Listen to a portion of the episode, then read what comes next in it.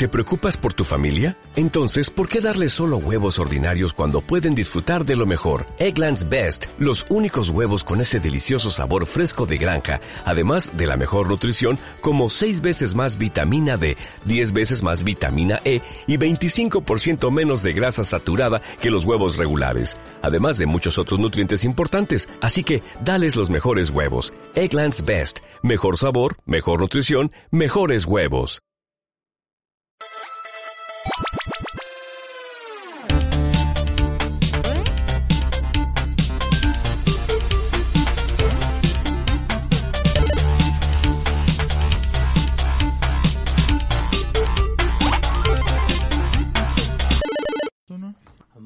Buenas tardes, bienvenidos a una transmisión más. Este es otro episodio de Son of a Glitch Podcast, el episodio número 9 detrás de cámara ESL o SL. Me presento, soy zurdo, un servidor, y me acompaña el día de hoy mi estimadísimo Dios de la Voz, Edkiri. ¿Cómo estás, Keñón? Ahora soy el dios de la voz. Todos los días. Sexual. Todos los días te pongo nombres diferentes, ¿no? Este. Voz de aguardientosa. Aguardientosa. Que anda como anda zurdo. Muy, muy bien. Aquí, este, ¿cómo se llama? Hoy tenemos un buen episodio con eh, nuestro queridísimo, bueno, no, yo casi no, pero tu queridísimo amigos eh, Shinjo, este, de ESL, que nos va a estar ahí platicando qué rollo con, con esports y el detrás de cámaras, como bien decías. Este va a estar bueno el cotorreo, ¿no? Así es, tenemos el invitado de lujo, señores. Shinjo, él es productor de esports y vamos a platicar mucho detrás de cámaras de cómo es que, qué es y qué es lo que hace un productor y más que nada también en SL qué es lo que hace. Es un tema interesantísimo, quédense también. Aparte de eso tenemos no solamente el invitado, se vienen varias noticias ahí interesantes que vamos a cotorrear. Este, Sekiro Google Stadia que también va a estar muy bueno el tema por ahí. Y nada, pues debemos darle las bien, la bienvenida a ustedes. Gracias por sintonizarnos. Queremos recordarles también un poquito de las redes sociales que estamos por ahí, ¿no? Así es, Zurdo. Eh, recuerden, nos pueden encontrar en Twitter como arroba hijos de glitch. Este, en Facebook, diagonal hijos de glitch. Eh, y recuerden escucharnos en Spotify, en iTunes y en Evox. Cualquiera de las tres de su preferencia, ya saben, nos encuentran como Son Glitch, así tal cual este en la sección de podcast en Spotify. Así es. En Twitter tenemos también al señor Edkiri, es arroba Edkiri y a un servidor zurdo Smite en Twitter. Sigan nuestras redes sociales también para enterarse de todo lo relevante de esports y noticias del gaming, mundo gaming. Edmar. Y el, el chismeo de zurdo en el, el, chismeo. Tenemos buen contenido. Últimamente estamos muy, muy activos, al menos este los dos. Yo creo que nos hemos eh, mejorado cada vez, ¿no? En ese sentido, porque vaya que nos estaba, estaba costando trabajo este meter contenido en puras, Twitter. puras canciones. Puras canciones, ¿no? puras pendejadas. Pero bueno, vamos mejorando poco a poco. Sekiro se viene ya un juego súper anticipado. 22 de marzo sale y todo el mundo está con mordiéndose las uñas. ¿Por qué? ¿Qué, qué es Sekiro? O sea, ¿qué, qué, qué representa este videojuego? Es Mark. Tristemente lo voy a decir, pero no podré comprarlo. Día de lanzamiento sale el 22, El 22. que es viernes, ¿no? Si hoy es, sí, es viernes. Sí. Este lo estaban, lo vimos en el E3 este el pasado. Lo anunciaron con mucho hype, el trailer se veía eh, espectacular.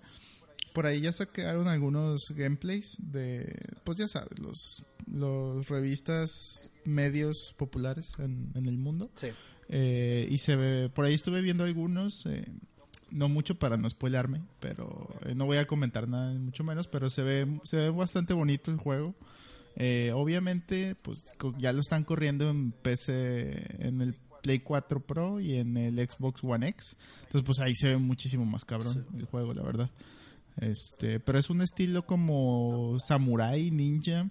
Este, los escenarios están muy, muy bonitos. Las físicas del juego también se ve chingona. Este, digo, obviamente si lo comparas con lo que vimos en el E3 y lo que ya están los gameplays ahorita en, en YouTube, pues sí hay un pequeño bajoncillo en cuestión de calidad, pero aún así está muy, muy, eh, pues los estándares son altos, digámoslo así. Hombre, Entonces, altísimos. Oye, Se ve muy chingón. No, no es cualquier developer quien desarrolla este videojuego, es Activision, sabemos que tiene ya bastantes títulos con éxitos y otros también ahí como que, que no, no, no despegaron muy bien. Sin embargo, Sekiro sí ha sido una de las más buscadas eh, en cuanto a, o esperadas de este año. Y es muy buen inicio para, para este 2019 tener un gran, gran golpe. Por ejemplo, Sekiro, bueno, para los que no saben, el título es Shadow Die Twice.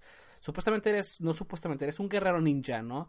Que pues es rescatado de la muerte, tienes que, más como menos, tienes como un, ¿cómo se dice? Bound, como un, estás muy correlacionado, tienes como un propósito, ¿no? De proteger a tu, a un, eres como un protector, en pocas palabras, ¿no?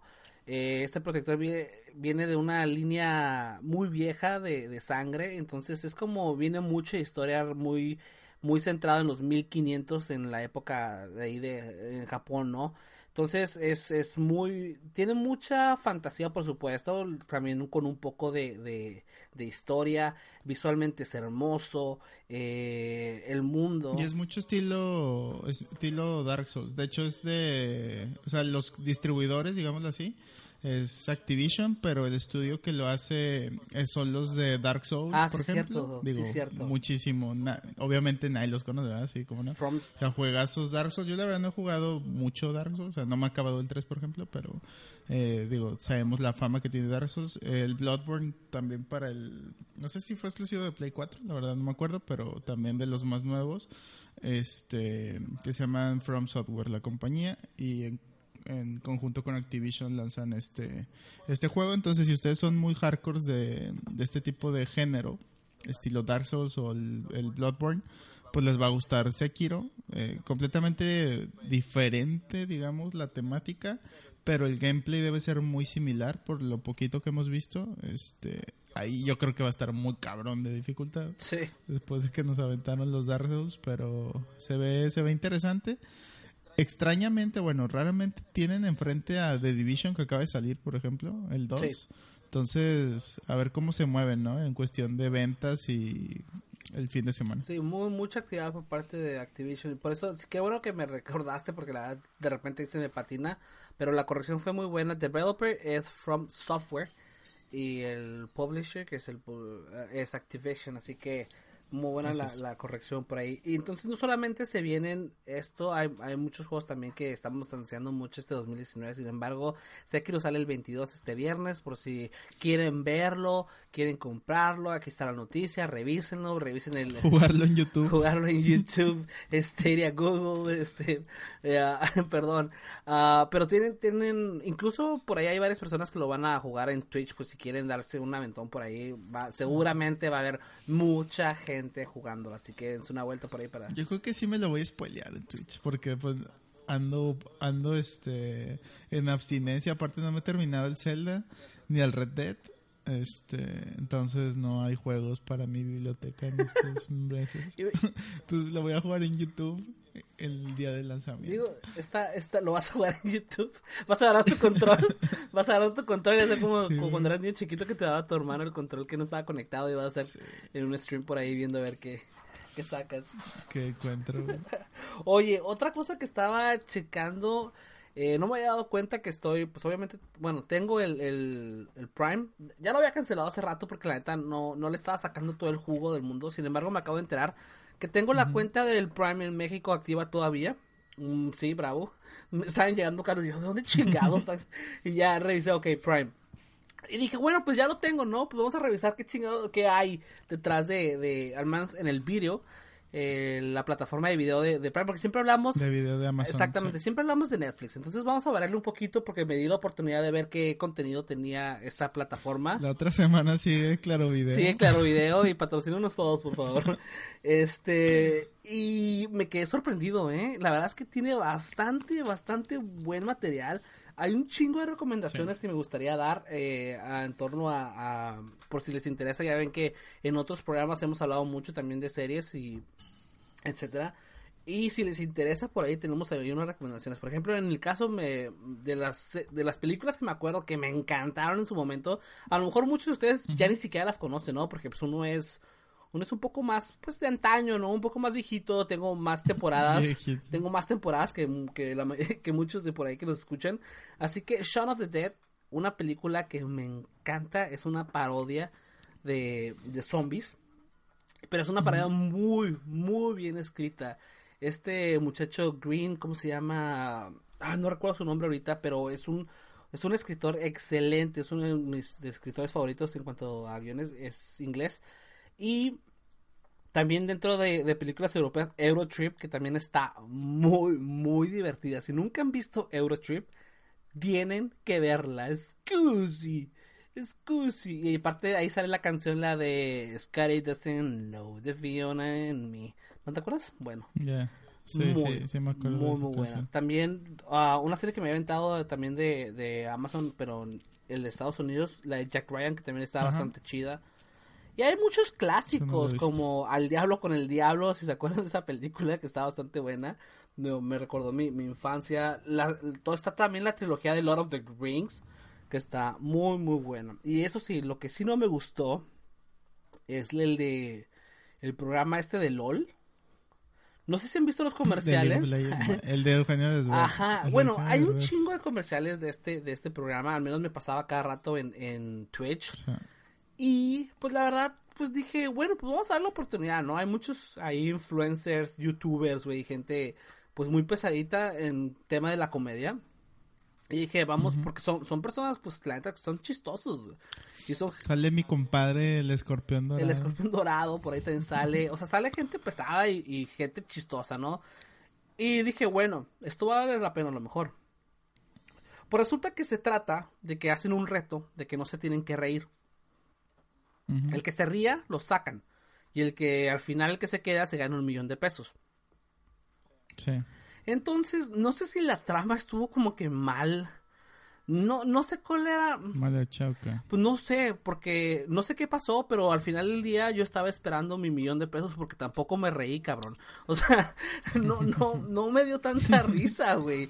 O sea, estaba, estabas viendo como que esperando a ver cuándo me, me hacían reír o algo así, y no, no pasó. Y no es que hayan sido malos las personas que están ahí, son gente muy chistosa, güey, gente muy chistosa, pero el formato del programa como que no, no se dio. Entonces, ahí fue una decepción total para mí ahí en, en, el concepto del programa. A lo mejor ya en otras temporadas mejore, pero sí, si tienen la oportunidad de ver LOL y quieren revisarlo, absténganse. No, no es cierto. Ahí cada quien bajo su propia, su propia, su propio riesgo. Su propio riesgo. A mí no me gustó, la verdad. Yo la verdad no lo vi me lo, me lo spoileó, platicó un amigo y aparte yo sigo en YouTube a Alex Montiel, el que hace pues el escorpión dorado, este que es el hermano de Whatever Tomorrow. Pero, eh, y el, no sé, bueno, spoiler, spoiler, él ganó.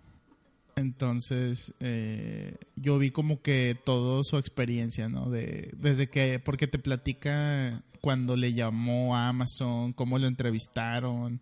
Güey, cuando fueron, o sea, ya ves que los llevan, están en una casa. Ajá.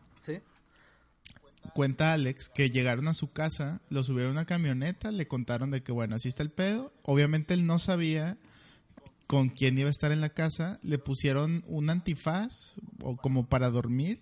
Ajá y lo llevaron así tapado de los ojos y con unos audífonos hasta la casa. Este, entonces él no sabía dónde estaba ni con quién y ya cuando llegó ahí pues se dio cuenta de, que estaba con los comediantes y su máscara del escorpión dorado, como siempre se tenía que ver la boca por si te reías, le modificaron la máscara para el programa nada más. Hay buenos datos ahí, está chido. Le echa tierra a algunos que otros comediantes que están ahí, este, de que no se arriesgaban y de que bien, bien jotillos. Bueno. Ay, no, yo no, ah, Ahí está, lo que sí me dio risa, pero por los motivos equivocados. Bueno, Carlos Vallarta, lo que nos conocen, a mí me da mucha risa ese señor como, como habla. Este, bueno, ese güey se fue a poner una peda al lugar, el vato andaba bien sí, sí, y así que entró el Eugenio Derbez y le dice, a ver, vete a pistear ahí a otro lado, güey, ¿sabes? Ya vete a pistear ahí afuera, güey. Está, está muy, muy, este, está cabrón, está cabrón. Sí hay cosas, sí hay cosas que vale la pena como el, todo el proceso, porque digo, hay gente súper talentosa en el programa, pero no me gustó el formato del programa, güey. Eso es lo que, lo que a mí me, me difiere ahí. Bueno. y en, en, Amazon hay, hay una serie que se llama The Man in the High Castle. Ah, nunca la he visto, güey. Nunca la has No, visto, no. Que se supone que es qué pasaría si los nazis ganan la Segunda Guerra Mundial. Ajá, sí, sí, sí. Este, está bien cabrona, güey, la serie. ¿Sabes qué? La verdad, no les con esa premisa véanla, güey, porque es o sea, está bien cabrón. Es en Estados Unidos, este cómo gobiernan los nazis en Estados Unidos, está bien cabrón. Sí, sí me interesa, me llama la atención, pero no sé, como que nunca, nunca me di el tiempo. Pero ahora que lo tengo, Sí, está muy ahora buena. te lo tengo, lo voy a echar una vuelta, como, como chingando. Este... Esa Ajá. y agregaron la de la chica del dragón tatuado, pero la de este, ¿cómo se llama el James Bond nuevo? Daniel Craig. Kate ¿sí, Daniel? Craig, ajá. Sí. Ajá, este, y pues obviamente de mi compadre David Fincher y Rooney Mara, que Rooney Mara sale también en la de, de Social Network, la de Facebook, que es la novia de Mark Zuckerberg, y aquí la hace de, de esta Lisbeth Salander. Si lo, yo digo, yo vi las tres películas suecas, de hecho ahí las tengo en DVD, Ujú. las de la chica del dragón tatuado. Y esta me encantó un chingo. O sea, si vieron, si son, si han leído los libros, yo nada más leí el uno, el primero, y han visto las películas suecas y, y no han visto la de Fincher, se están perdiendo una obra Maestra. La no sé leer, muy recomendada. así que te la debo por ese lado. Sin embargo, a lo que sí me di cuenta es de que tiene como muy poco, o sea, no tiene como que una super biblioteca Amazon Prime Video, pero tiene muy, muy buen contenido. O sea, el hecho de que tengas Tiene sí, Park and Recreations, güey, o sea, es una de las series súper buena. Eh, Está de Big Bang Theory, güey. Ahí la vi completa hace como un mes. Big Bang nos la Theory, sí, acabamos y yo en, un mes. bueno, está el Fresh Prince of Bel Air, güey, ¿cómo se? El príncipe del rap, cabrón. No, no, no. Está Mad Max, güey. Está eh, Volver al Futuro, por ejemplo. La 1 y la 2. O sea, tiene contenido, digamos que en cantidad, muy, o sea, comparación de Netflix, ¿no? Una, un término medio, pero tiene contenido de muy buena calidad. Sí. ¿no? Bueno, ya van a decir que nos van a cobrar, que nos van a pues, está- que está patrocinado esto por Amazon Prime. No está, pat- Ojalá. no está patrocinado, digo, estamos Una membresía gratis, ¿no? siempre damos nuestros nuestros por ahí nuestros comentarios de, de las series que también nos gustan mucho. Los que no sepan, Edvard es un egresado de Bellas Artes en, en video. bueno, pero está involucrado en el tema de, de producción de, de, de guiones, eh, películas, etcétera. Entonces sabe este tema y nos gusta mucho platicar de también de series, ¿no? Y pasando temas otra vez un poco más este más este relacionados con el mundo del gaming Stadia de Google, güey. ¿Qué onda con este tema? Se dice que es el carro eléctrico de las consolas que viene a darle la madre, ¿no? Al, al- a, a todas las consolas. Este, ¿qué, qué puedes esperar? ¿Qué, qué se vio en la, en la, en la conferencia? La keynote. O sea, hay, hay un chorro de especulación al respecto. Realmente se podrá. Sabemos que no va a salir en México por lo pronto en Latinoamérica. Va a estar muy enfocado en, obviamente, primer, primer mundos. eh, Estados Unidos, Europa, Asia, por supuesto. Ah, pero, ¿qué podemos esperar de esta plataforma? ¿Cuál es el, el principio de ella? Ednar, platícanos un poco más de esto, por favor. Pues es- eso fue la keynote de Google en la semana. Este, creo que fue el martes, si no me recuerdo. Eh, anunciaron su, pues digamos, software proyecto, el Google Stadia, que parece como el azúcar esta de... Stevia. de Stevia. Este, de azúcar stevia. Nah, Google stevia. eh, que digo, mucha gente también se pasan de lanza, güey, En YouTube y en Twitter, güey. De es el fin de Microsoft y eh, las consolas van a morir y ya, güey. Pinches escenarios, pues de clickbait, güey, más que de otra cosa. Apocalípticos. Eh, sí, güey. De que no, ya Google es el rey de la industria y, o sea, güey, tranquilo, o sea, ni uno ni otro, ¿no? Y, y digo, para los que no vieron, Microsoft anunció exactamente lo mismo, pero la semana pasada con su Xbox, que ahora lo puedes, o sea, poder jugar tu biblioteca de Xbox Live en, en el celular, en una tablet, con un control de Xbox conectado vía Bluetooth al dispositivo. Entonces, todavía Microsoft pues, está más cabrón.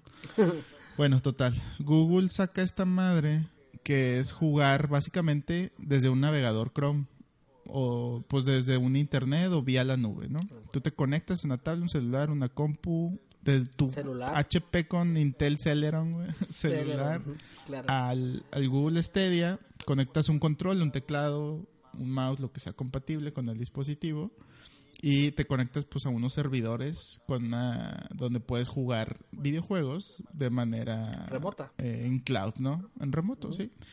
Ahora, hubo mucho mame con el pedo del input lag, ¿no? Que es el tiempo de respuesta que, que se ve cuando mueve el control o el mouse y la reacción que tiene pues el mono, ¿no? Eh, ahí hay videos, de hecho estaba viendo un tweet hace ratito de un batillo que lo fue a probar y dice que después de mucho tiempo ya no te das cuenta del input lag, pero digo, yo creo que para Latinoamérica con las conexiones que nos manejamos va a estar complicado. Definitivamente no sustituyan nada de lo que existe ahora, ni a celular, ni a consolas, ni a PC.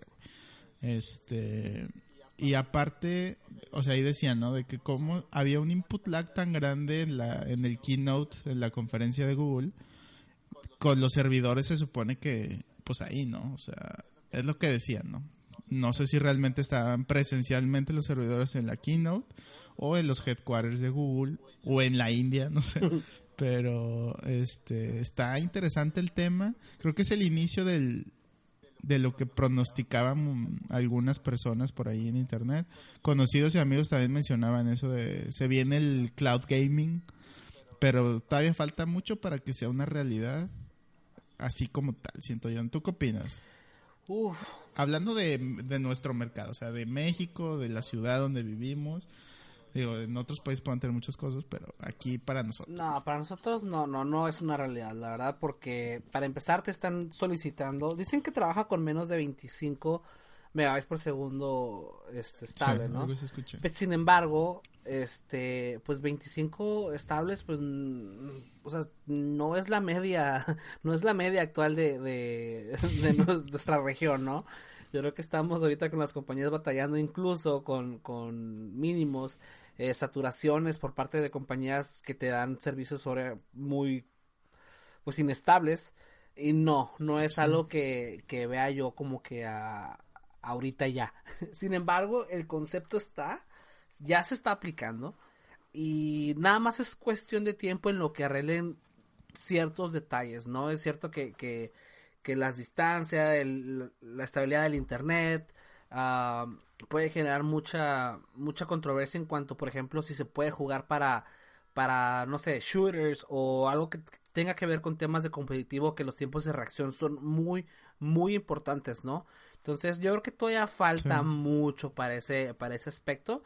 Sin embargo, ya está ahí desarrollando todo el proceso y es lo que dices, ¿no? A lo mejor que, a lo mejor eventualmente sí las consolas sí van a desaparecer. Yo creo que sí, yo creo que tiene que ver por ahí, ¿no? Porque ya, ya, si existe la tecnología, yo creo que todo va a ir cambiando. La verdad no sé si va a ir por ese lado, porque también el hecho de que tengas físicamente ahí el, la capacidad de generar los tiempos de reacción mucho más rápidos o altos con una consola que con que depender exclusivamente de tu conexión a internet sí, sí va a ser factor. Ahora, no sé si se, no sé si en Latinoamérica esto va a ser una realidad en este año, ¿sabes? O sea, me queda claro que en 2019 no se va a aplicar aquí. Ah, probablemente, no sé, no sé ni en cuántos años. O sea, realmente sí estamos en cuanto a infraestructura. O sea, lo hemos platicado con gente que desarrolla videojuegos. Por ejemplo, en una ocasión me tocó platicar con, con una persona que desarrolla el juego de Smite. Eh, Uno de los representantes de, la compañía.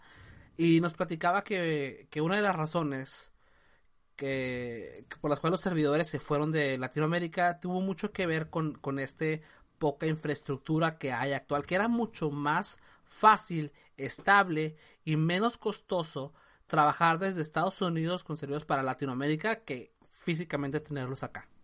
Así de, así de lejos estamos en cuanto a, tecnología, ¿no? Entonces sí, sí nos va, sí nos va a este costar un poquito más de trabajo. Pero ahí está, ¿no? Ahí está la capacidad que, que puede llegar, el impacto que puede tener este, este nuevo sistema. Y a mí, a mí me emociona, a mí me emociona que personas que no tengan la capacidad de comprar una computadora de 800 o 1000 dólares puedan comprar una suscripción de 500 pesos al mes, no sé, un decir, porque no sabemos cuánto va a costar y poder jugar lo que se sabemos cómo es. y poder jugar lo que se te hinche, ¿no? Lo que quieras. Sí, digo, creo que como bien decías, vamos enfocado al tema de eh, como single player, porque si para competitivo ni de pedo eh, lo van a hacer así. Eh, va más para, para juegos de historia, sentido, modo historia o indies, etcétera, ¿no? Eh, pero sí, como bien dices, yo creo que es un paso muy cabrón para, para la industria en general. Estuvo raro que fuera Google, ¿no? El primero, bueno, no el primero, digo, ya existe, para dar referencias, ya existe hoy el Nvidia Shield, que es una, una tecnología muy similar. Eh, con Steam se puede hacer algo parecido también. O sea, ya hay cosas actualmente, pero que no son tan funcionales o son caras, ¿no? Este, entonces yo creo que esto puede ser pie a que Microsoft se abra más. O sea, a mí lo de Microsoft se me hace muchísimo más impresionante a los que ya estamos metidos en el gaming. Obviamente, por ejemplo, hoy en una estábamos en el trabajo y una de las mamás del trabajo dijo de que su hijo le comentó de que mamá quiero el Google Stadia para Santa Claus. Ajá. Este, pero pues ella, o sea, es una mamá que no tiene, digamos, pues no está metida en este pedo de gaming. Ah. Entonces, que, que ella te diga, oye, ¿sabes qué? Pues está con madre eso de que voy a poder jugar en- con un control, con su tablet, o sea, se hace un poco como más mainstream o, o cultura pop, llamámoslo así.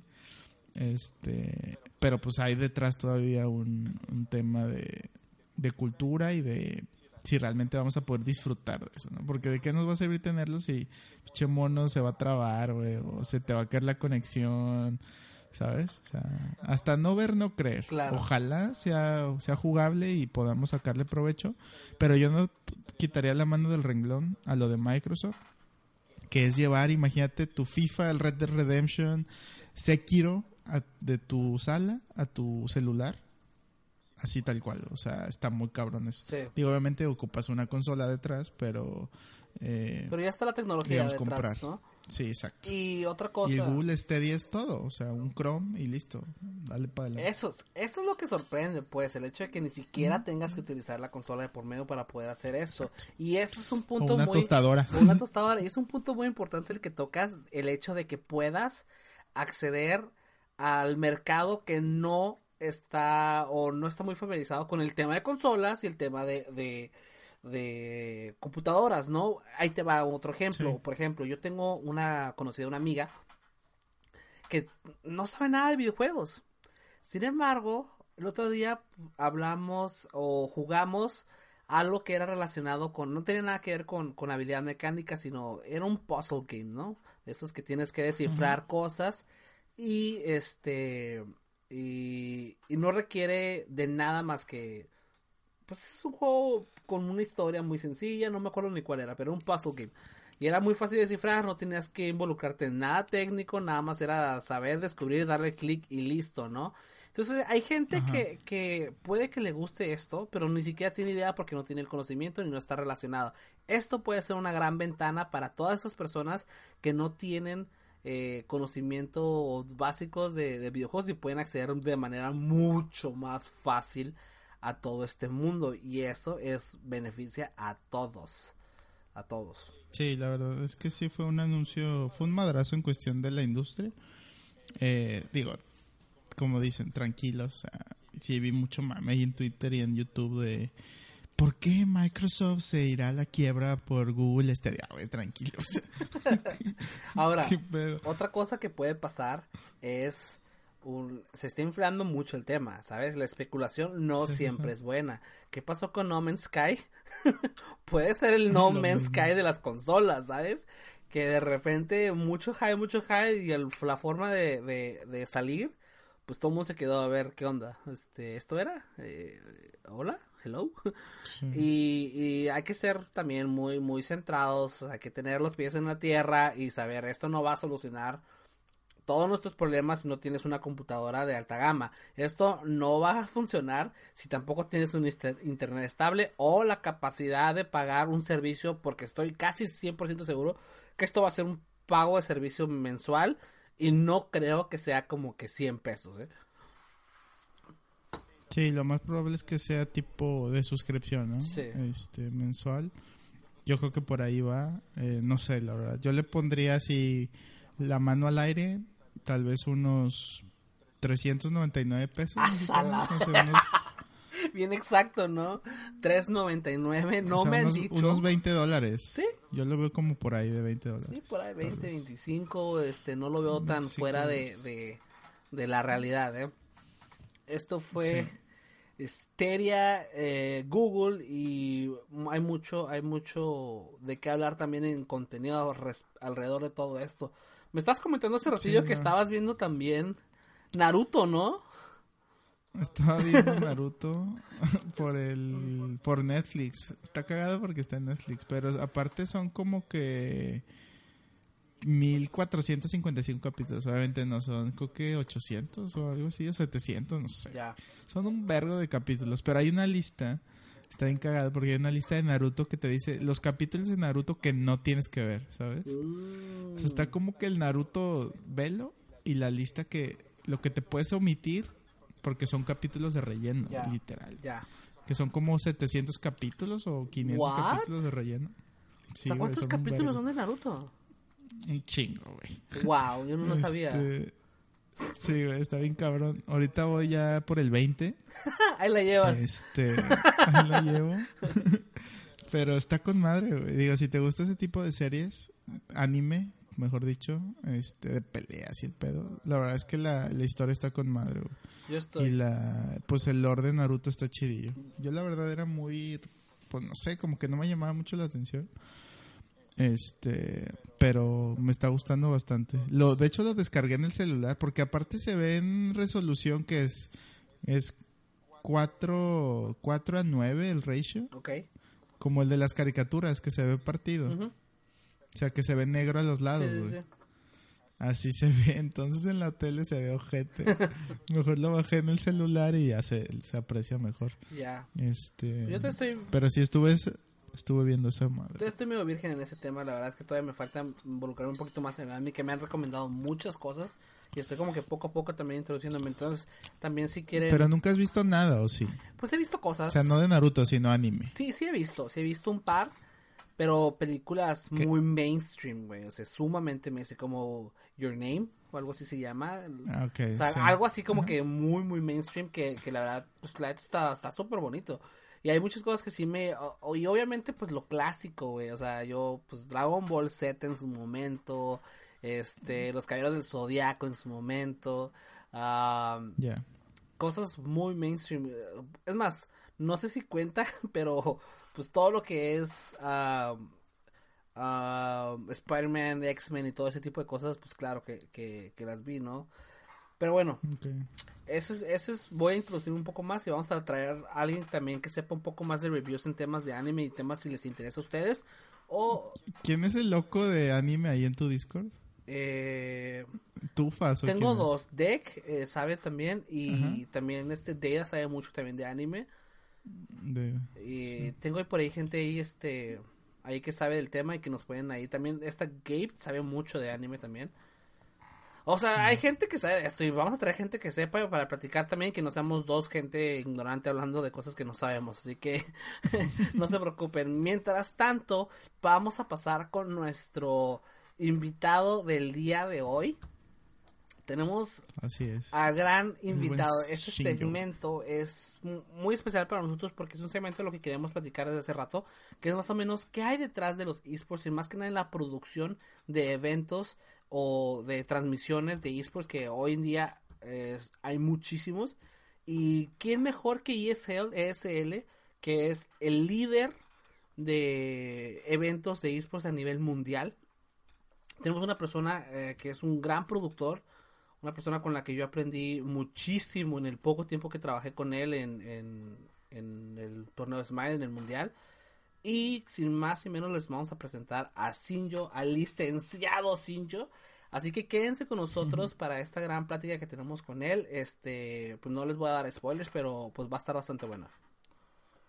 Así es. Quédense con nosotros en esto detrás de cámaras con el buen Shinjo y eh, pues sí, nos, nos- a ver qué les parece este invitado de- del episodio. Y bienvenidos nuevamente a su segmento, a este segmento principal del día de hoy. Tenemos al invitado de honor, mi estimado Ed Kiri. Tenemos al licenciadísimo Víctor Martínez Zaragoza, mejor conocido como Shinjo. El día de hoy en cabina, mucho gusto, señor Shinjo. ¿Cómo está usted? Hola, ¿qué tal? Muy bien, y pues saludos a toda la audiencia. Un gusto estar por acá. Bueno, Shinjo, si no lo conocen ustedes, es, es licenciado primero que nada en negocios internacionales de la UDG eh, no solamente ha trabajado como caster, sino también es productor, periodista de eSport, ha estado en África, SL, por supuesto, donde se eh, trabaja actualmente. Y ha sido también, pues, te, ha sacado artículos también de eSports en Game Style y código, código eSports, si no me equivoco. Y actualmente también es una persona que también hace su propio contenido de eSports en Twitch. O sea, Sinjo está en todos lados, ¿Qué onda con esto?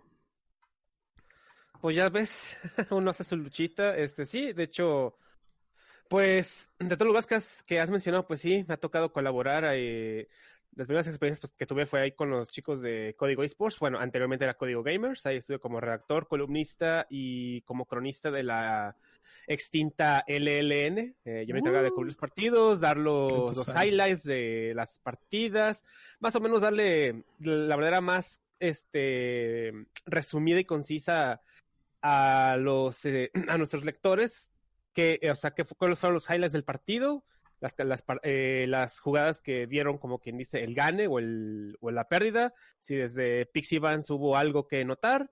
Y por supuesto, le damos el aderezo con los clips de las mejores jugadas por si, tú sabes, a veces que nomás quiere, o sea, porque a veces dicen que una, una imagen vale más que mil palabras, entonces pues un video vale un millón, entonces no sé, entonces le ponías ahí un pequeño clip de una, de una jugada súper asombrosa y listo.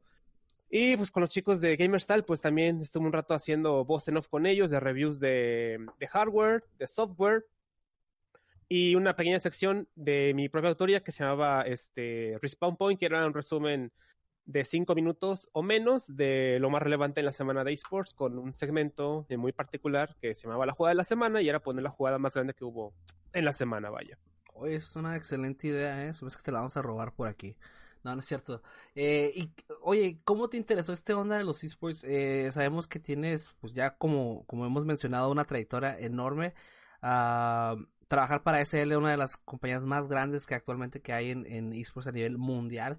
Uh, ¿cómo, ¿Cómo llegaste? Sales de Guadalajara, que por cierto, eh, también yo estudié en Guadalajara, pero pues yo estaba ahí con los tecos, éramos rivales de Leones Negros y Tecos. este, ¿Y cómo, cómo llegas a, o sea, me imagino gamer de toda la vida, ¿cómo fue tu historia en, en involucrarte en, en esports en general? Pues mira, uh, mi historia de cuando yo eh, empecé a estar, estar en el gaming fue desde los 3, 4 años. O sea, en la casa de mi abuelita, me acuerdo que mi tío una vez le prestaron el, el NES. Y una vez que agarré ese control y jugué Super Mario Bros. 3, el 1 y Dog Hunt, pues ya, desde ahí ya supe que me gustó. Eh, mi primera consola y que hasta la fecha todavía la tengo y la uso, la uso para practicar speedruns, pues es el Super Nintendo. Es mi primera consola así mía mía que me regalaron mis padres y ya desde ahí, pues ya, no lo solté. Eh, empecé pues muy, muy cercano a todo lo que es el, el área gamer, este... De ahí me pasé al 64, me empecé a comprar mis, mis primeros juegos con mi primer trabajo que fue a los eh, 14 años, que fue de no sé cómo le digan en su país o en su zona, pero pues mi primer trabajo fue de paquetero o cerillito, no sé cómo le digan, pero es, son los niños que, que envuelven las cosas, están en el supermercado, pasan por la caja y es el chavo que les pone las cosas, las cosas en la bolsa y gracias que le vaya bien y pues lo que me dan de propina, pues eso se juntaba y con eso me compré eh, mi Pokémon Stadium y pues desde ahí empecé. ya como empecé a comprar mis propios juegos, ¿no? Ya luego me compré mi, mi PlayStation, luego el GameCube y así poco a poco realmente pues fue una pasión que me daba por los videojuegos. Y mi primer acercamiento a los esports pues fue con, de hecho con Pokémon, o sea, en la tercera generación con Pokémon Esmeralda. Eh, conocí un grupo de amigos que se juntaban aquí en Guadalajara eh, en el Parque Rojo, en la sesión del tren ligero eh, de aquí de Guadalajara. Y pues ellos juegan Pokémon de manera competitiva, o sea, ahí me empecé a involucrar con lo de los, ya, para no, no dejar tanto como que, tanto lo técnico, bueno, se jugaba Pokémon con, ya con los términos de qué eran los IVs, qué eran los CVs, qué eran los puntos, el Gen 31, el mejor moveset. Desde ahí empecé pues ya con lo competitivo de jugar Pokémon ya a nivel pro dentro de lo que cabía. Eh, lamentablemente en México lo más cercano a nivel mundial que había o más como el tier 1 aquí era las copas de Pokémex, pero lamentablemente eran en Ciudad de México y pues a esa edad eh, mis padres no me dejaban viajar por obvias razones. Seis años está, está, difícil, entonces pues no, pues, no, se me hizo ir a la Ciudad de México a competir allá, pero unos amigos sí fueron, que hablo en buenos lugares, de hecho me acuerdo que no es el campeón de Pokémex del año, había venido a Guadalajara de visita y mis amigos le ganaron, entonces quiere decir que tenemos buen nivel. Eh, Órale. y ya de ahí, pues ya, ah, nada más en esos juegos de estrategia. y ya después, pues de ahí ya me pasé a me pasé pues un poquito ya como que un reposo, ¿no? Porque ya empecé pues con la licenciatura, todo eso, empecé a trabajar en HP en ese tiempo. Y pues ahí conocí a unos amigos que también estaban muy en el, en el área, pero de, de no, no de esports, sino en el área de gamer, pues de dar, de dar noticias, reviews, primeras impresiones. Eso fue ahí por el 2012. De hecho, Twitch apenas apenas apenas había convertido, había pasado de Justin TV a Twitch, me acuerdo perfectamente.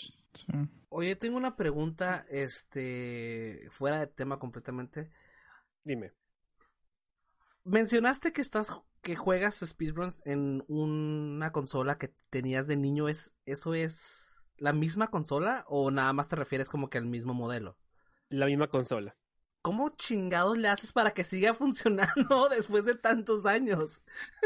Porque sin afán de sonar como fanboy ni estar como sonar como primera medida porque primero no me pagan y segundo, Nintendo patrocíname, es porque Nintendo hace las cosas demasiado bien, ¿sabes? O sea, tú ahorita prendes un NES y sigue funcionando. Mi Super Nintendo, o sea, yo pensaba que estaba descompuesto y no. O sea, realmente nada más era algo que estaba flojito con el botón de reset, pero fuera de eso, funciona perfecto, funciona como desde día uno que lo tuve. Entonces, wow. son cosas que resisten el paso de los años y sí, ciertamente. O sea, mi Super Nintendo, orgullosamente puedo decir que no se ha descolorado, no, no agarra ese color amarillo feo. Nada más en, en donde están los poros de controles tiene como que un poquito deslavado, pero fuera de eso, está como el día que la recibí. Entonces, wow. Cierto, se hacen como amarillos. Así está el mío ya, casi amarillo. No, yo no tengo ninguna. Bueno, yo era niño problema, yo los hacía pedazos. O sea, no. Pero increíble, la neta, que todavía tengas todavía la consola que jugabas de morro. Eso es como una reliquia para heredar, ¿eh? Déjame te digo. Así es. Pues bueno, pues ahí tengo el... Sí, es como una de las consolas que más quiero. De hecho, es, de mis consolas favoritas. Entonces, sí, es muy bonito y tenerla todavía. Bueno, cuéntanos un poco de SL ahora que estás ahí trabajando actualmente. Eh, primero, primero que nada, ¿qué es SL? ¿A qué se dedica? Eh, para la gente que no nos conoce o que no conoce mucho en tema de esports que les, que les interesa, cuéntanos cómo está la onda en ESL. Bueno, ESL, eh, las siglas, lo que significa es, eh, es Electronic Sports League. Es la liga más longeva y más grande de esports y de competencias y de organización de torneos a nivel mundial. Y es una que ha estado presente desde tiempos, uh, o sea, inmemoriales, básicamente. Y pues actualmente yo estoy colaborando con la parte de Latinoamérica como productor de esports. Yo primero empecé como administrador de liga para StarCraft me pasé a Overwatch y luego empecé como redactor de noticias en la página de ESL. Y todas las cosas, las cosas afortunadamente se han expandido, algunas cosas han, sido, han salido buenas y pues este se me ofreció el puesto de productor de televisión y lo acepté y pues ahí estoy. O sea, esto es porque también porque tengo experiencia, digo, o sea, cuando yo empecé en esto de los esports fue ya, o sea, ya esports esports fue en 2013 con este grupo de amigos que aquí en Guadalajara estaba la Fairing Community de, de Guadalajara y nos invitaron a nosotros a hacer como que junto con pues, los amigos de, Smash Guadalajara hacer como cobertura de los torneos, eh, de los otros juegos. Pues nos poníamos este, las compus, las capturadoras, este, y retransmitíamos en Twitch las competencias que se daban aquí. Y ya desde ahí le empecé a agarrar mucho gusto a todo lo que es producción de esports, casteo, administración, todo, todo, todo, el, todo el lado que está detrás de cámaras de los esports, o sea, tanto detrás como on front cámara, que son los casters, este, pues ya, empecé a, sacar más experiencia, 2015, pues ya empecé yo a streamear por mi cuenta ahí como independiente, empecé a apoyar eh, unas copas este, de, de clanes de StarCraft 2, y ya desde ahí empecé a trabajar con productoras locales, unas foráneas incluso, y todo eso me ha dado la experiencia como para ahorita estar de main producer de ESL. Wow. Y ahorita que mencionas, Sinjo, de, digo, que, nos compartes más adelante, que pues todo este tema backstage, ¿no? Detrás de cámaras que seguramente, digo, me incluyo, eh, no conocemos muy a fondo, ¿no? Lo, lo, conocemos a lo mejor por encima, pero ¿en qué momento, digo, estudiaste una carrera, ¿no? Eh, a lo mejor tu vida no iba muy enfocada eh, a esports o a lo mejor empezaba en México, ¿no? Generalmente hablarse de esports y en esos tiempos, ¿no? En los 2000, 2010, 2012, eh, ¿quién iba a pensar que se podía hacer una carrera en Latinoamérica de eso, no? ¿En qué momento decides irte 100% por los esports y no a lo mejor a otra, una empresa, ¿no? Por decir el clásico Godín aquí en México, que es el, que va a la oficina y cumple su horario laboral, o estás 50-50, ¿no? Tienes dos trabajos o, cómo está ese rollo de, decisión de irte por los esports. Es que más que nada la pasión y una locura inmensa. Este, En 2015 yo decidí aventarme clavado, o sea, aventarme de cara a todo esto. se tiene que decir que obviamente es una decisión difícil por el lado económico porque ciertamente cuando yo tomé la decisión de vamos a esports, venga, se puede, pues nadie me estaba pagando. O sea, todo lo tenía que costear yo. Este, ya difícil, ya conforme fue pasando el tiempo, pues ya poco a poco te ofrecían, pues aunque sea, pues algo, algo simbólico, o decían, bueno, pues aunque sea para los viáticos, ¿no? Pues para moverte o algo así, pero la realidad es que en México y en Latinoamérica es sumamente difícil decir que me puedo dedicar a esto y me están pagando, o sea, Creo que realmente son muy pocas las personas que te pueden decir eso. No es imposible, o sea, no, no quiero que la gente diga, bueno, pues ni modo de se resignen a la oficina, ¿verdad? No, o sea, pero sí requiere mucho sacrificio. De hecho, actualmente, pues sí, o sea, se tiene que combinar con otras actividades. Este, también, o sea, no solamente, sí, a mí me gustaría 100% vivir de esto, o sea, sería, sería algo hermoso. Lo ideal, pues sí, pero la realidad es de que no, o sea, tienes que tener unas actividades secundarias tienes que tener pues otras fuentes de ingresos y te quieres como que mantener bien hasta el momento donde pues digas o momento donde esto crezca al punto de decir pues mira ya se puede vivir 100% de esto. La realidad es que no. Eh, y pues prueba de esto pues o sea cuando hace unos años o sea todo el mundo decía que Riot era la apuesta más segura aquí en México y de la noche a la mañana se toma la decisión de fusionar las ligas, se dice todo a Chile y Sí, se pues, cayó ahí un... Sí, y nada más los, que se movieron a Chile pues están en su trabajo y los que no se tuvieron que ir a otros lados. Sí. Y no, y luego muchas veces se ve también los esports, digo, nosotros tres que ya llevamos tiempo aquí, como algo muy cercano, ¿no? Pero realmente si te pones a pensar, eh, como dices, ¿no? se puede vivir de esto, es complicado, hay que trabajarlo, pero es muy apegado como al medio de la televisión, ¿no? o sea, realmente cuántas personas conocemos que trabajan en, en televisión o en cine, ¿no? En la música, en la industria del entretenimiento, pues realmente son pocas. Y creo que para esports, muchas veces el estar en el ámbito amateur, empezar a crear tus pininos, como que lo ves tan cercano, pero sí, ¿no? O sea, realmente es complicado y hay que trabajarle mucho para llegar, pues, a vivir de esto, como la industria del entretenimiento es una industria muy dura de, entrar, ¿no? Sí, la verdad es que sí es un poquito difícil, es un poquito complicado, eh, se puede, sí. Pero bueno, la realidad es de que por más que estemos de, o sea, yo por más que pueda decir, mira, ¿sabes qué? Yo trabajo en, trabajo en ISE, soy productor de televisión, tengo experiencia en esto en ABC y te puedo manejar producciones de este nivel, este, te puedo dar toda una preproducción, te puedo, te puedo manejar personal, te puedo dar los callouts, te puedo hacer transición de escenas, te puedo crearlas, este, o sea, te puedo crear todo un producto para ya sea live o grabado.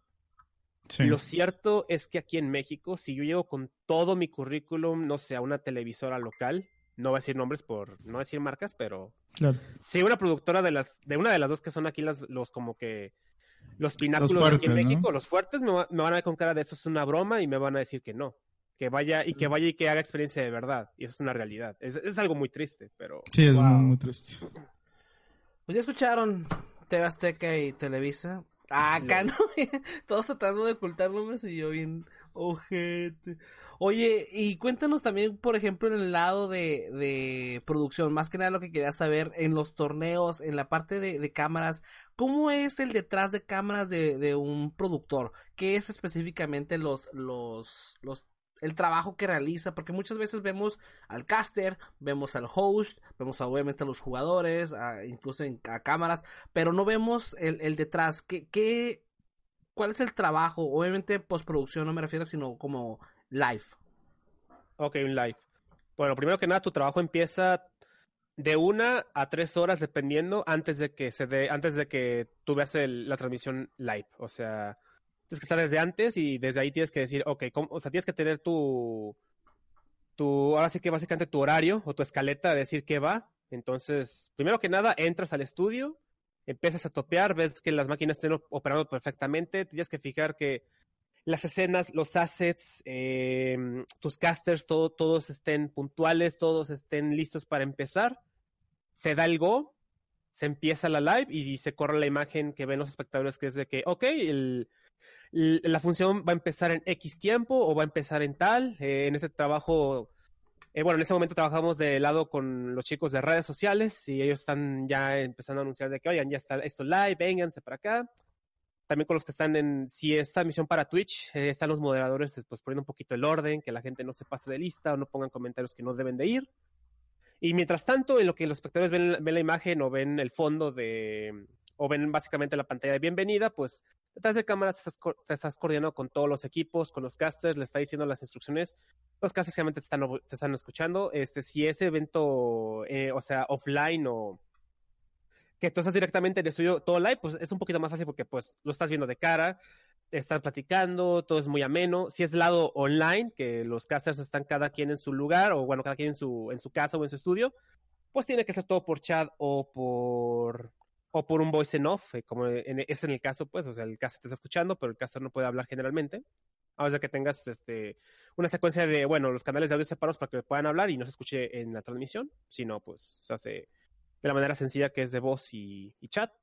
Y pues ya cuando se, da, ya cuando, dependiendo si ese, si ese evento, o sea, ese evento que estás, que estás produciendo, pues ya tú también te estás coordinando con el lado de play, que es el lado que le está dando las, las instrucciones a los jugadores, y ellos le dicen a los jugadores, ustedes van a empezar hasta que nosotros les digamos, hasta que stream esté listo, y ya les decimos, ok, estamos listos, mandamos la señal, los casters entran, o el panel de analistas, se les dice que ya están live en cámara, ellos empiezan a hacer su introducción, empiezan a hablar, este, seguir, presentas a la audiencia, decirle todo lo que está pasando, mientras tú estás, estás checando niveles de audio, que todo esté bien, que no haya cortes de, de audio, de video, que la transmisión siga, que esté siempre fluida, que esté siempre, bueno, en el caso de ese que siempre está a 60 cuadros por segundo a 1080, cualquier resolución menor es inaceptable que todo esté mm. perfectamente fluido, que todo esté coordinado. Una vez que se vaya a pasar a juego, se le da algo a los jugadores para que empiecen la partida.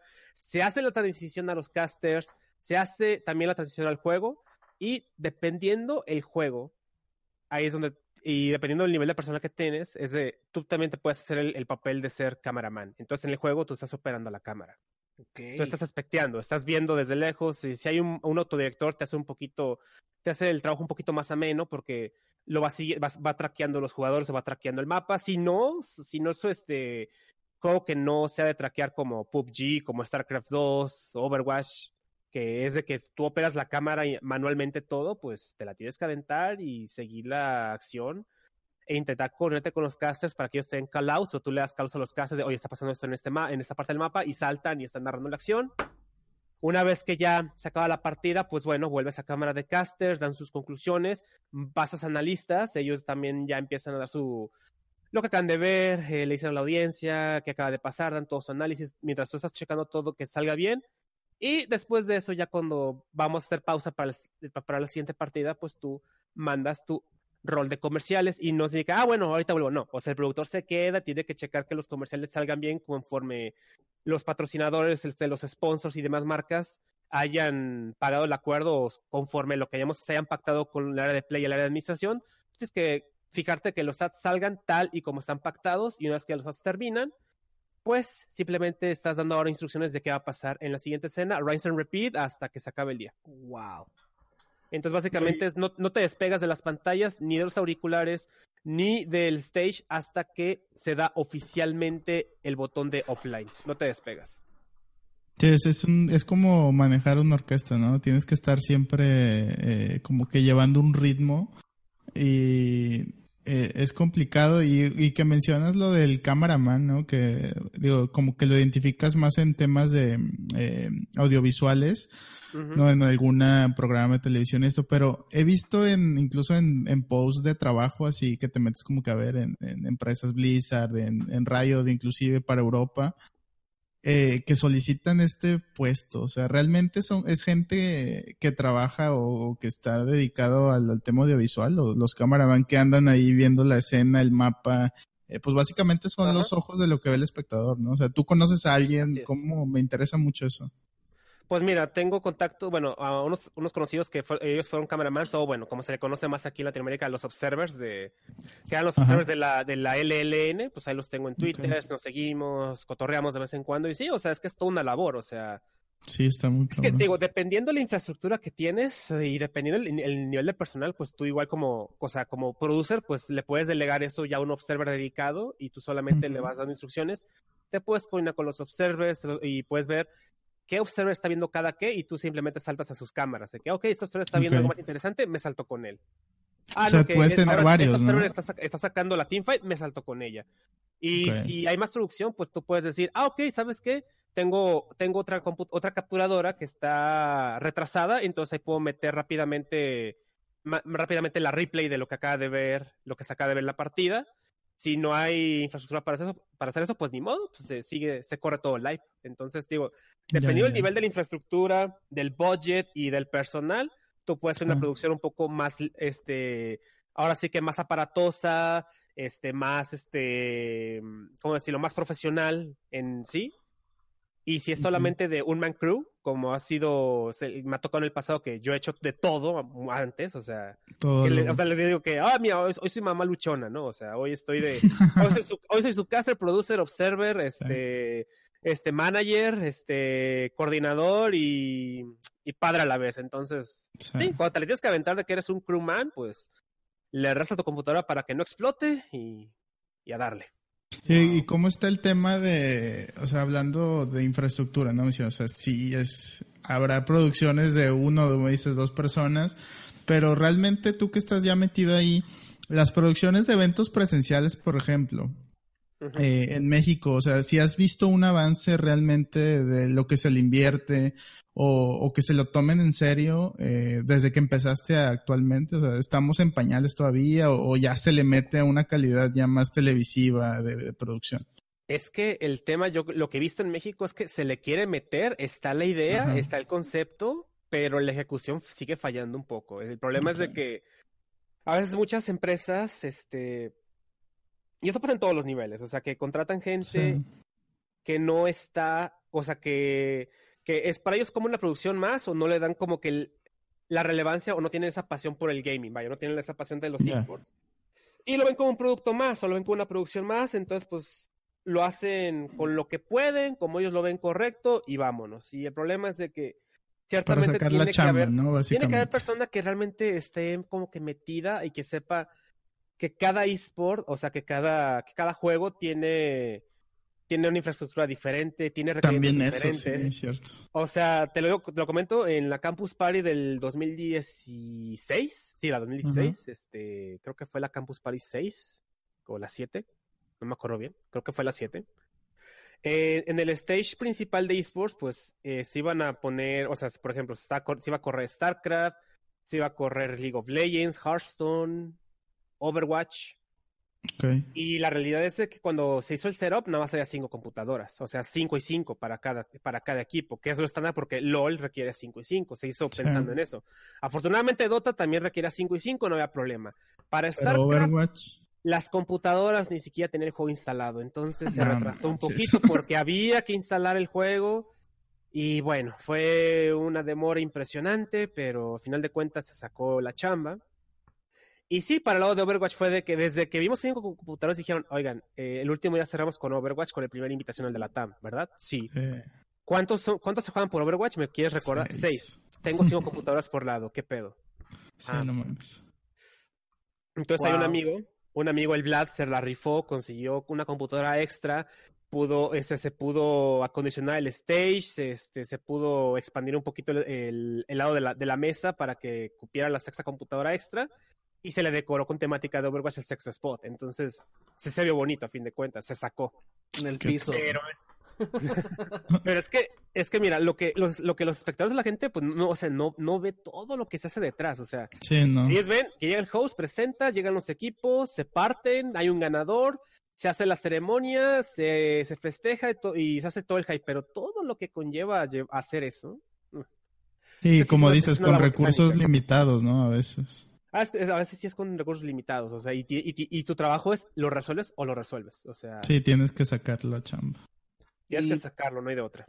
Y pasa aparte de esto, es que es muy recurrente este tipo de, situaciones. Digo, sabemos que en todos los eventos siempre va a haber algún, algún problema, ¿no? Es, es, es inevitable. Sin embargo, este, por ejemplo, también en el 2017 me contaron toda historia también de un retraso increíble en uno de estos eventos mayores. No me acuerdo si fue también el eh, Campus Party pero tuve, la oportunidad de platicar con una de las personas pues que colaboraron ahí como, como staff de voluntariado, ¿no? Y también este, este tipo de problemas se generan en, en esos eventos como demasiado, demasiado este recurrente, ¿no? Será nuevamente que la, la falta de experiencia. Y se me hace raro decir falta de experiencia. A lo mejor yo también la contratación no de la de la agencia que contratan para hacer el desarrollo de la producción. Porque pues experiencia, este, pues hay, hay, hay gente que ha trabajado en esto en muchos, muchos años. Mm, mira, cuando hay retrasos, generalmente, y digo, no, no por defender a nadie ni por ponerme del lado de que pues todos somos producers, no, pero generalmente cuando hay retrasos, no es por tu causa, o sea, es por, o porque un equipo no ha llegado a tiempo, o un caster no está, o porque tú estás jugando otra partida, o porque hay un problema técnico en, una de las cabinas en las computadoras que tiene que arreglar y tú tienes que pues rellenar ese espacio, sea con tiempo no, o cortando, o, o diciéndole a tus analistas y casas que en el, en el bonito lenguaje de esto, que se pongan a remar. que den un poquito de relleno, que hablen de lo que tengan que hablar, en lo que se soluciona. Les digo, los retrasos generalmente no es por el lado de producción, es por el lado de, oh, son varias, varias piezas y pues tú no vas a lanzar algo a medias. O sea, claro. Y de hecho hay un documental. Hay un documental en Netflix eh, que es la de All, Work, All Play o All Play, All Work, no recuerdo bien el orden, donde hablan precisamente de ESL y uno de los principales de ESL tienen un problema con la electricidad, ¿no? Y te, te, pasan muy bien ahí el tema backstage de, oye, estamos contra el reloj, la gente está esperando, se desesperan pero no hay luz, ¿no? Y es más por el lugar que no tenía preparado una planta. Y, y ahí te vas a una producción, como bien dice Shinjo, ¿no? O sea, desde Campus Party hasta un ESL en Europa, ¿no? O sea, que ya es como que el top top y les pasan este tipo de cosas. Mira, es que la regla número uno de producción, que me dijo un muy querido amigo mío, es todo lo que puede salir mal va a salir mal. Entonces, como en las bodas. Eh. Entonces, bajo esa premisa tienes que reaccionar. O sea, tu trabajo es reaccionar, sacar las mejores cosas, sobre todo un evento en vivo, porque tú no sabes qué va a pasar. Es complicado. Y lo cierto es de que tenemos que siempre estar, es, una posición de trabajo que es muy reactiva. Tú piensas que todo está bajo control y tu única chamba es ver que todo salga bien en, en los streams, en las televisoras, que todo salga fluido, pero la realidad es de que no, no siempre va a ser así y de repente alguien pasa y desconecta un cable, ¿no? O sea, algo tan simple como eso. Créeme que ha pasado, ¿eh? Aquí en Tijuana pasó eso. Aquí en Tijuana pasó eso. Estábamos en un evento también de un torneo local. Eh, era un evento grandecito, este, unas, que, que te costó unas dos mil personas, yo creo. Y este, y en una de esas, alguien tumbó la conexión de internet que estaba en el cable sin el piso, güey, que pasó porque se quiso brincar para ir al baño o algo así.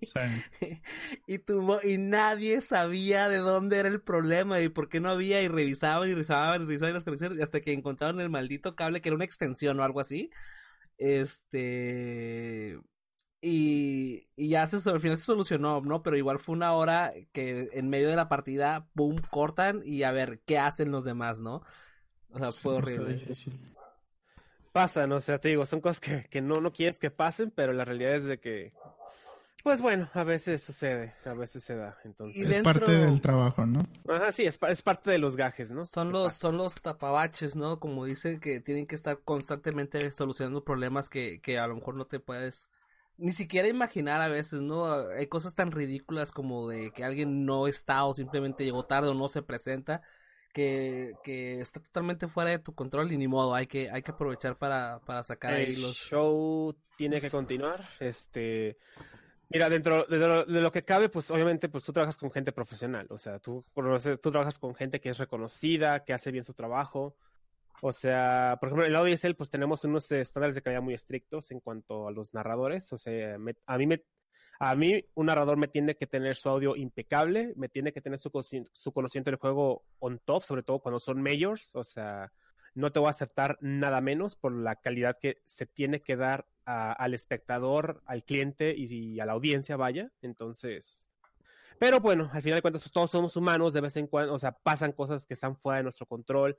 Un accidente, una situación, eh, una pérdida de conexión, detalles. Entonces, tú cuando, por ejemplo, con un narrador dice, ¿sabes qué? Y te avisa desde con tiempo antes, ¿sabes qué? No voy a poder llegar por porque no hay luz o porque me pasó esto o sucedió algo fuera de mi control.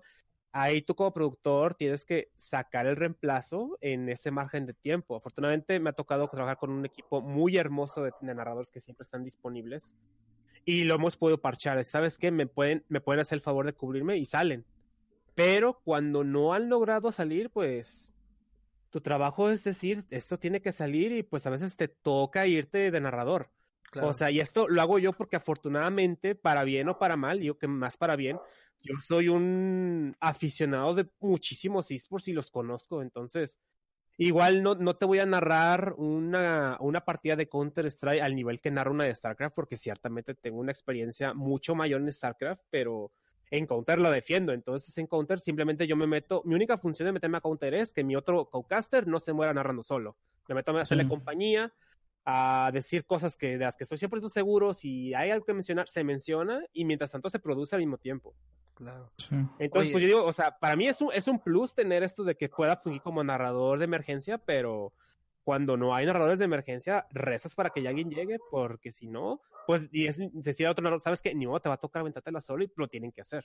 Sí, lo que decía, lo que estábamos hablando el día de que estábamos platicando, Edmar, del tema de casters, ¿no? Que, Sí. que muchas veces lo que no se da cuenta la gente, pero en este caso en Sinjo, que es en producción, pues él tiene que trabajar no solamente el juego que le gusta, o sea, él tiene que estar, ESL o ESL tiene muchas divisiones, muchos torneos y producciones en cuanto a, a videojuegos. O sea, mm, eh, pueden brincar desde CSGO, como dices, StarCraft, hasta Smite en, los- en este caso, ¿no? Que nos tocó trabajar juntos.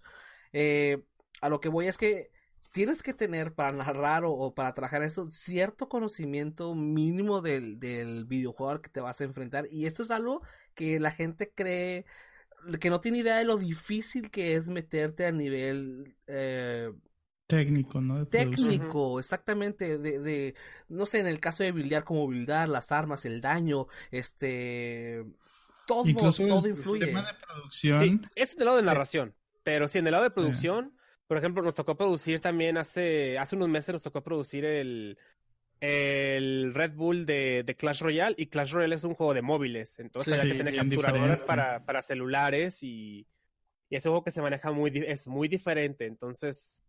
Y la dentro de producción, ¿no? Y sí, o sea, Exacto. dentro de las limitantes del, del mismo juego, porque no lo puedes, eh, será mucho más fácil si fuera desde la computadora, porque ciertamente lo Sí. sería pero hay que trabajar con cosas externas. De hecho, ahí, este, en, en su tiempo, pues, quien se, aven- quien se aventó las producciones de, de Clash Royale, pues fue Cherrigan en su tiempo, que estaba aquí con, con nosotros en ESL y se lo aventó de una manera muy ejemplar. Entonces, digo, cada dependiendo del juego, es el requerimiento que se le pide al producer. Y si lo vas a narrar, pues también se te pide el conocimiento mínimo, ¿no? O sea, Además de que, o sea, si hemos tenido proyectos y tanto fuera o dentro de ESL se han tenido copas, por ejemplo, no sé, o sea, lo que le llamamos que son las incu- incubadoras de casters, que son torneos este, de low, como de tier 2, tier 3 de equipos, que son, o sea, son qualifiers de ligas menores o son clan wars, por ejemplo, y ahí es cuando le das la oportunidad a gente que tú has estado scouteando, porque también uno de mis trabajos es, es, es, es scoutear la escena, o sea, muchos dirán, yo no conozco a Shinjo, pero yo te diré, yo, pero yo sí te conozco. Y conozco tu trayectoria, y conozco lo que has hecho, y sé cómo narras, y sé tu equipo, de, te- sé, sé tu alcance, sé tu nivel de, de setup.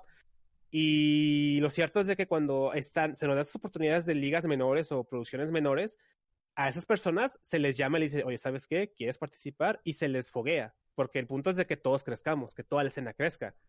pero ya para niveles Premier, o sea, top tier, que son las, las ESL Ones, que son las Intel Extreme Masters, que son los campeonatos mundiales, por ejemplo el de Smite, ahí solamente se le llama a la gente, a los casters que ya son reconocidos, que ya tienen su fogueo y que sé que van a sacar un producto profesional.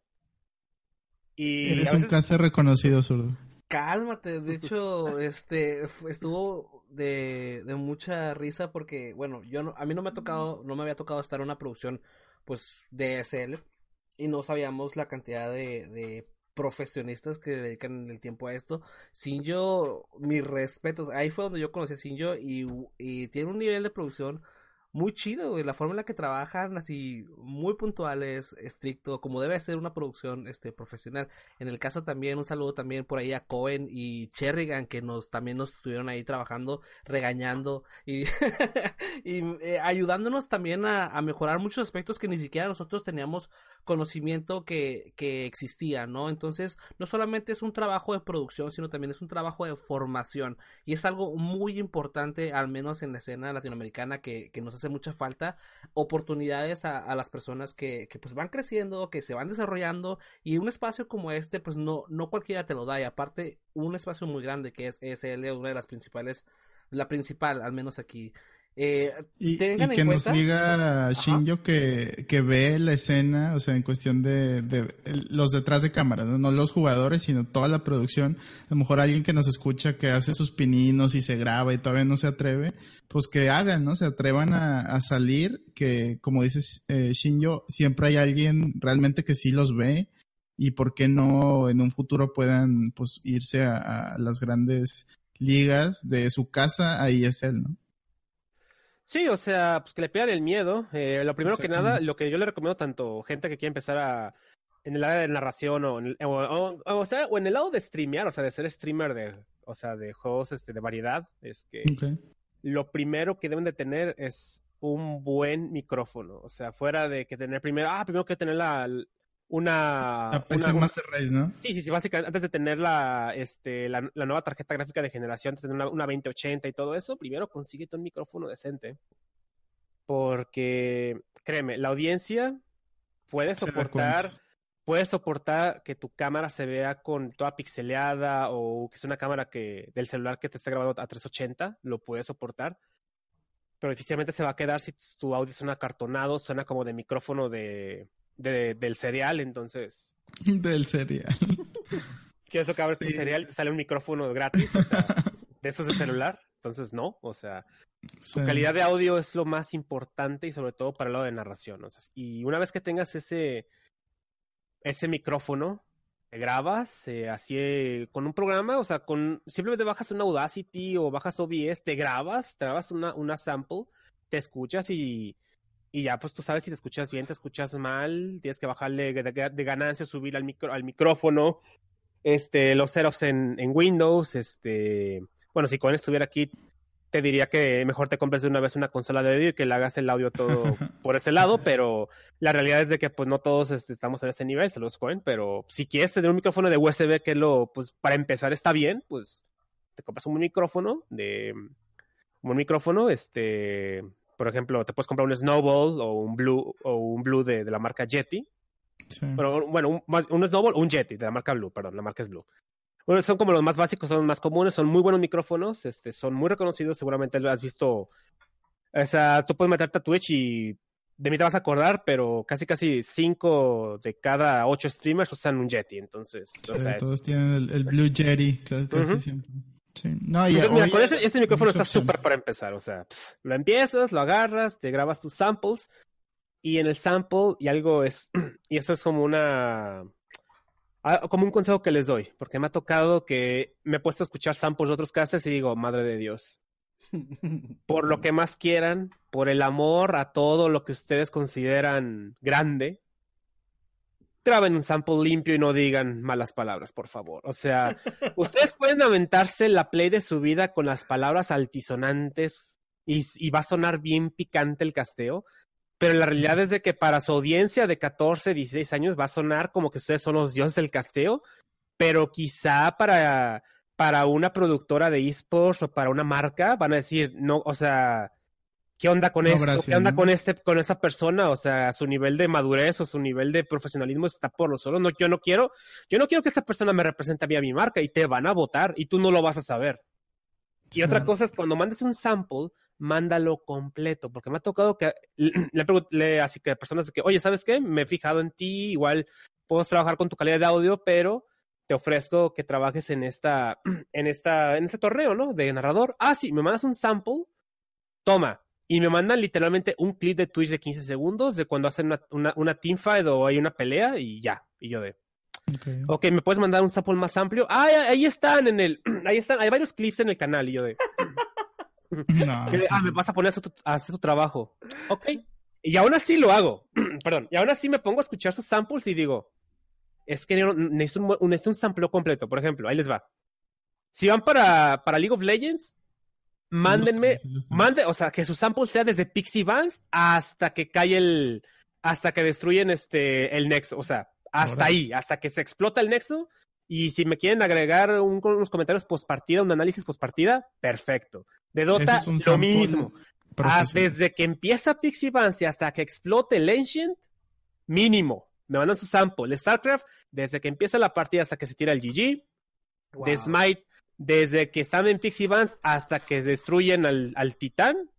O al. Sí, sí, es el titán, ¿verdad? Sí, es el titán. Hasta que muera el titán, me mandan su sample. No voy a aceptar nada menos. O generalmente así se debería hacer, ¿sabes? Wow.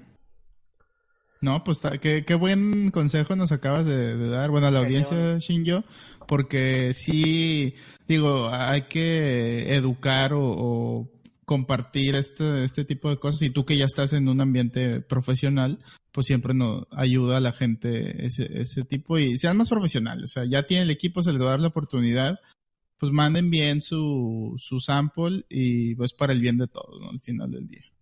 Gente, pues ya, ya escucharon ahí a mi estimado Sinjo, este, los consejos, ya tenemos ahí por si estoy armando mi sample los samples que pueden hacer, cómo pueden empezar, con qué micrófono pueden empezar, están en Twitch, échenle ganas. Tenemos a Sinjo también por ahí en, en redes sociales, por favor síganlo en Twitter, por lo menos lo tenemos en ES Sinjo, eso es E-S S-H-I-N-J-O en Twitter y también en Twitch tiene contenido también uh, Sinjo tal cual, si no me equivoco, ¿verdad?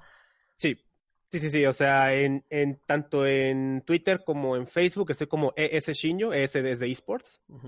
en Instagram eh, no, no, subo tanto, pero de vez en cuando le intento como poner ahí un poquito de las muestras de mi bello rostro. Capa. Las selfies. en las selfies bonitas, este, ahí es, ahí es D, como, o sea, T-H-E, guion bajo Shinjo. Y en Twitch, Shinjo a secas, así me encuentran, no hay tanto pierde. Generalmente si, les, si buscan Shinjo, pues les va a aparecer en el buscador, no hay tanto problema en eso. En Twitch hago contenido de esports, hago contenido de speedrun porque me gustan mucho los speedruns, entonces si les gusta ver cómo una persona pasa un juego rápido, lo destruye en menor tiempo, pues ahí estamos. O bien, corrijo, si le gusta a una, persona cómo se frustra porque lo están matando por el RNG en los primeros dos episodios, están en su canal. Entonces, pues bueno, ahí están más o menos las redes sociales donde me pueden encontrar. Y pues bueno, eso chicos, si usted se quiere dedicar a eso de los esports, en el, sea en el lado de, de caster, sea en el lado de producción, sea en el lado de, administrador, uh, de diseño o jugador profesional, de verdad es una escena muy bonita. Es una escena que es para, es, es para, es para y por todos, entonces hay que cuidarla, hay que crecerla. Y pues hay que apoyar todos de nuestro lado, porque la realidad es que Latinoamérica hasta el día de hoy nos, nos consideran como una región emergente pero la realidad es que hay que ya dar el siguiente paso y decir, ya somos una escena 100% estable y concisa, pero esto... Va a tomar. esto de, no, más que nada que depende del tiempo, depende de que la gente se ponga, se ponga las pilas y que le demuestren a marcas, que le demuestren a corporaciones y demás gente que, que le interese invertir en esto, que es una escena seria, que es una escena que, que puede dar. Y la realidad es de que ahorita al menos en México, pues sí, o sea, dimos un paso atrás con la salida de Riot y con la salida de otras marcas que dijeron, pues ya no, eh, ya no queremos saber nada porque ya no está tan padre esto, entonces hay que demostrarles que no, que no solamente de LOL vivimos y que hay más marcas, que hay más torneos, que hay más productoras y pues, o sea, demostrarles que, o sea, que el nivel, la capacidad y el talento hay, pero también hay que- nosotros hay que poner nuestra parte y darle la seriedad que se merece. Y pues nada, o sea, demo- demostrar el lado profesional, en vez de demostrar tantos memes o, una, o poner una sección de memes en tu torneo, pues mostrar un poquito más el lado profesional del evento. Sí, Vaya, sorry, no- vaya pedrada por ahí, no lo tomen personal, es una muy buena observación. Y también yo quería mencionar que si quieren, por favor, molestar a Sinjo, pasen a su canal de Twitch y háganle un host en un momento crítico para que se desconcentre y te mente Gracias, la madre en vivo. Señores, este, nos despedimos el día de hoy. Fue todo por hoy, mi estimado Kiri. ¿Algo que quieras agregar a la conversación? No, pues a- de antemano agradecerle a Shinjo que hoy nos dio una cátedra y muy buenos consejos, sobre todo, eh, digo, personalmente yo creo que todos aprendimos un poco eh, o mucho de, lo que sucede atrás de esports y eh, tomarlo con, con seriedad eh, y permear todo esto pues al amateur y, y que eventualmente pues se puede llegar, ¿no? Y, y ojalá eh, crezcamos y como dice Shinjo nos podamos consolidar ya como, como una región estable y de confianza, ¿no? Excelente. Y pues muchas gracias a, a Shinjo por prestarnos unos minutillos ya Unos aquí en, en. Sono Glitch, minutotes. Pasa nada, el honor fue mío, chicos. Cerramos el día de hoy, nos vemos hasta la próxima semana. Estamos, ya saben, por ahí en Ebox, eh, Spotify. También estaremos próximamente en Twitch en vivo. Agradecemos todos sus comentarios, por supuesto. Síganos mandando sus mensajes. Nos vemos hasta la siguiente. Su servidor, eh, Zurdo y un compañero de Kiri nos despide junto con. Shinjo. Nos vemos la otra semana. Adiós. Adiós.